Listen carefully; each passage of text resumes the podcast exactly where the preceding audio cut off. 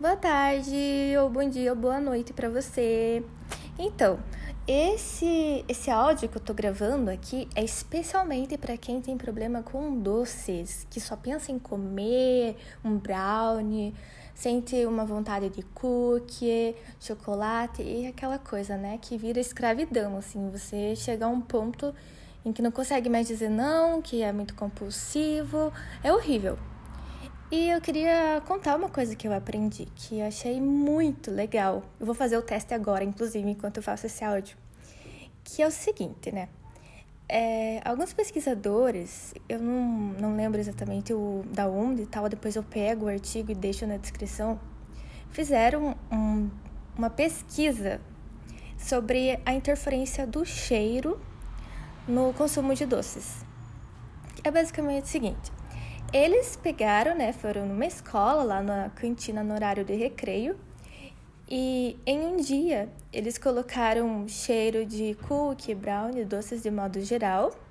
E no outro dia eles colocaram o cheirinho de maçã para né, para ver quando quando que havia um maior consumo de doces, para ver se o cheiro interferia nisso. E além disso, tinha diferença de tempo do, do cheiro, enquanto quanto tempo o cheiro durava. Um dia, o cheiro de doces, ele durou tipo 30 segundos. Pera, estão fazendo um escândalo aqui. Será que estão brigando? Ah, então voltando. Em um dia, eles deixaram o cheiro de doces por 30 segundos. No outro dia, eles deixaram o cheiro de doces por 5 minutos. E eles perceberam que quando houve maior, a maior compra desses produtos de doces foi nos dias em que o cheiro ficou só por 30 segundos.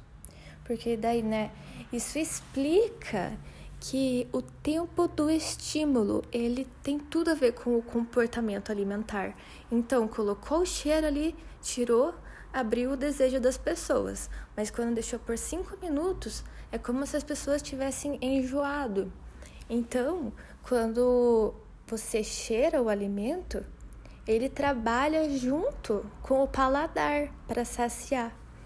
Então, né, eu quero ver aqui, eu peguei chocolates, peguei uma porção aqui de Hershey's de ovo maltine, que eu amo, faz tempo que eu não como, porque é, eu não podia comprar a barra inteira, senão eu comia a barra inteira, né? E eu vou ficar aqui, cheirando por cinco minutos para ver se o meu desejo passa. Eu vou contar já se deu certo ou não.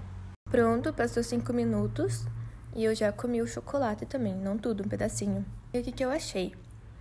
Ele não faz um milagre do tipo, ai, não quero mais comer esse chocolate porque fiquei cheirando ele por muito tempo, estou satisfeita só com o cheiro. Mas ele trouxe muita calma. Como muitas vezes eu acabo tendo episódios de compulsão alimentar, o que aconteceu foi que eu não fui com todo o desejo, com todo o vigor para cima do chocolate.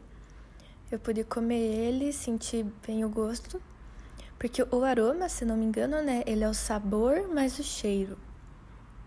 Então, isso ajudou muito a já ter ter me acalmado para eu não abocanhar o chocolate e engolir de uma vez.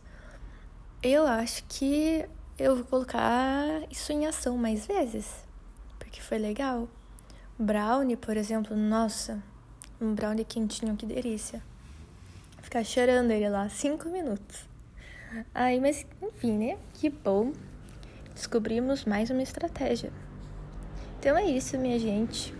Fiquem com Deus e até mais.